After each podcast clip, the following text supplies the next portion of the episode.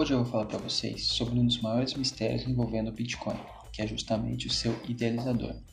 Para vocês entenderem esse enigma, precisamos voltar lá em 2008, quando o artigo que descreve como o Bitcoin funciona foi publicado pela primeira vez. Esse artigo era assinado por um tal de Satoshi Nakamoto. Nos próximos anos, Satoshi continuou trabalhando no projeto do Bitcoin, mas foi aos poucos passando o controle para a comunidade que estava surgindo.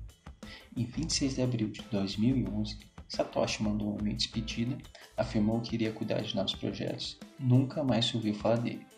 Depois disso, diversas pessoas apareceram afirmando serem Satoshi Nakamoto, mas nenhuma delas conseguiu provar.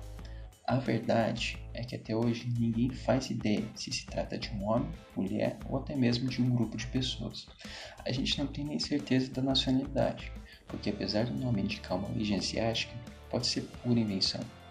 Para mim, a intenção do Satoshi ao usar uma identidade não rastreável e desaparecer logo quando o Bitcoin dava seus primeiros passos foi justamente impedir que as decisões sobre a criptomoeda ficassem centralizadas em uma só pessoa.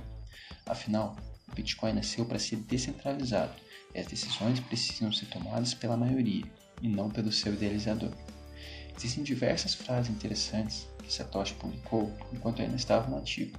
Por exemplo, ele falou o seguinte sobre o sistema financeiro tradicional. O problema com as moedas convencionais é toda a confiança necessária para fazê-las funcionar. O Banco Central precisa ser confiável para não desvalorizar a moeda, mas a história mostra diversas vezes em que esta confiança falhou. Bancos precisam ser confiáveis para guardar o nosso dinheiro e transferi-lo eletronicamente, mas eles o emprestam em ondas de crédito e ficam apenas com uma fração na reserva. E aí, em quem você confia para guardar suas reservas financeiras? A ideia por trás do Bitcoin é que você não precise confiar em ninguém, nem mesmo em Satoshi Nakamoto.